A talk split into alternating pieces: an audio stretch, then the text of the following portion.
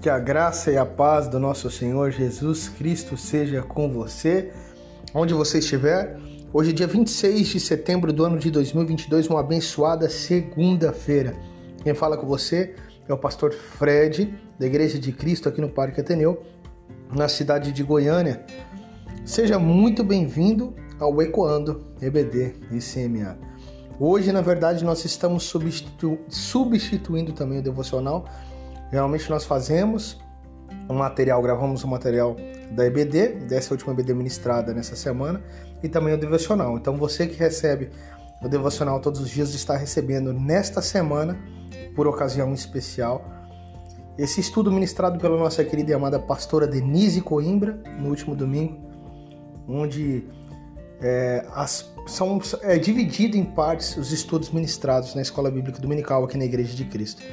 E nessa semana você tem a satisfação de receber desse material. Eu gostaria que você abrisse o seu coração e sua mente para que Deus possa te abençoar e nos ensinar nessa semana. Amém? Nessa semana nós estamos falando sobre dois personagens da Bíblia, ainda continuando na série Personagens da Bíblia, Ofne e Finéias, os dois filhos do profeta Eli. Amém? Abra seu coração e vamos ouvir a palavra de Deus. No dia de hoje, o nosso primeiro aprendizado.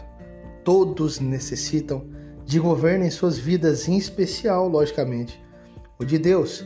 Meu amado irmão e minha irmã, amigo e amiga, a fama de profanos de Ofne e Finéias, ela se espalhou por todo Israel.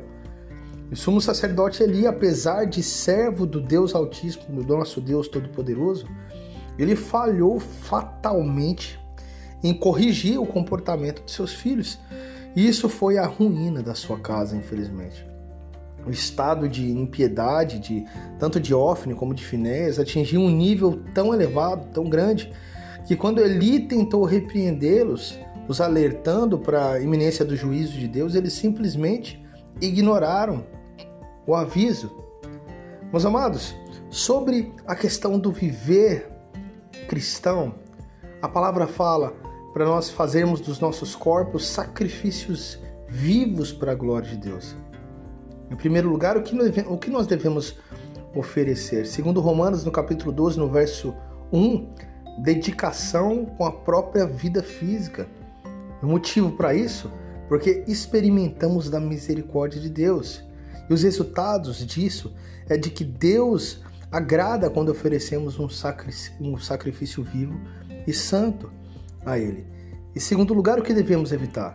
A contaminação, a contaminação do mundo.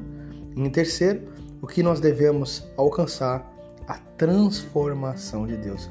Portanto, meu amado e minha amada, entregue os teus caminhos ao Senhor e Ele endireitará as suas veredas. Amém? Vamos orar ao Senhor? Senhor Deus, nosso Pai amado, Deus Todo-Poderoso, nós louvamos e glorificamos ao Senhor por essa semana que se inicia. Muito obrigado pela semana que se passou, pelas tuas bênçãos, pela tua graça, pela tua misericórdia, cuja nós não podemos e não vamos esquecer de quão o Senhor é bom e de que tudo que temos vem de ti, Pai.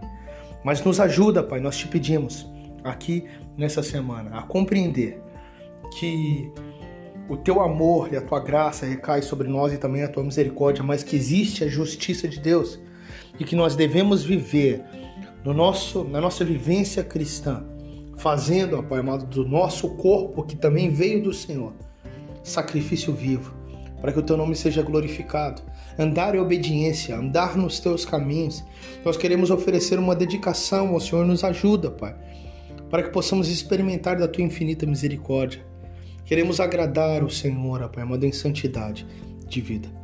Por favor, nos ajude, nos livra, Pai, das tentações e da contaminação que vem desse mundo caído, para que possamos nos transformar dia após dia, em mente e em coração, à altura do varão perfeito, que é Cristo Jesus, o nosso Senhor. Nós te agradecemos e que toda honra, glória e poder seja ao Senhor. No nome de Jesus, oramos. Amém e amém.